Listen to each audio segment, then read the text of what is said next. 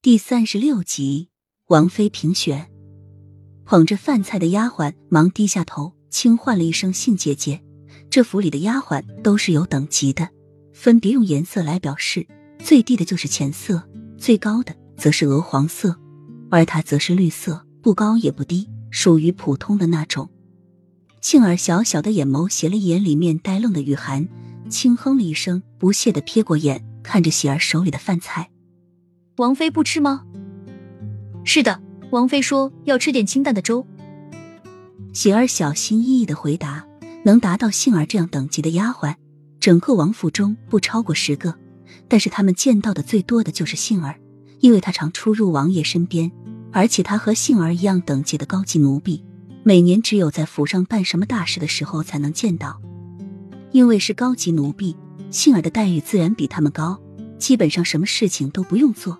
只负责张口说话、下命令就行，而这个杏儿也是一个不好惹的主，凡是他看不顺眼的，或者稍稍惹上他的，都落得各死的下场，而且极惨。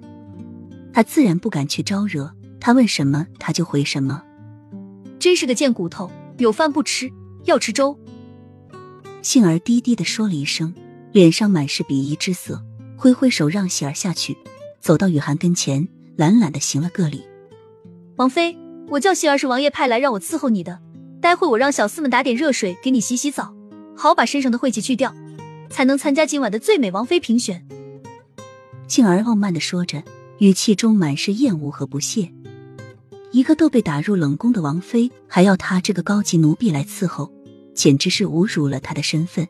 看这个王妃的样子，就算参加了，也未必能夺得头魁，还不如找个人易容成王妃的样子。代替王妃参加表演呢？雨涵空洞的眼神动了动，看着这个丫鬟的神情和说话的语气，似乎没把她放在眼里，而且还不称奴婢，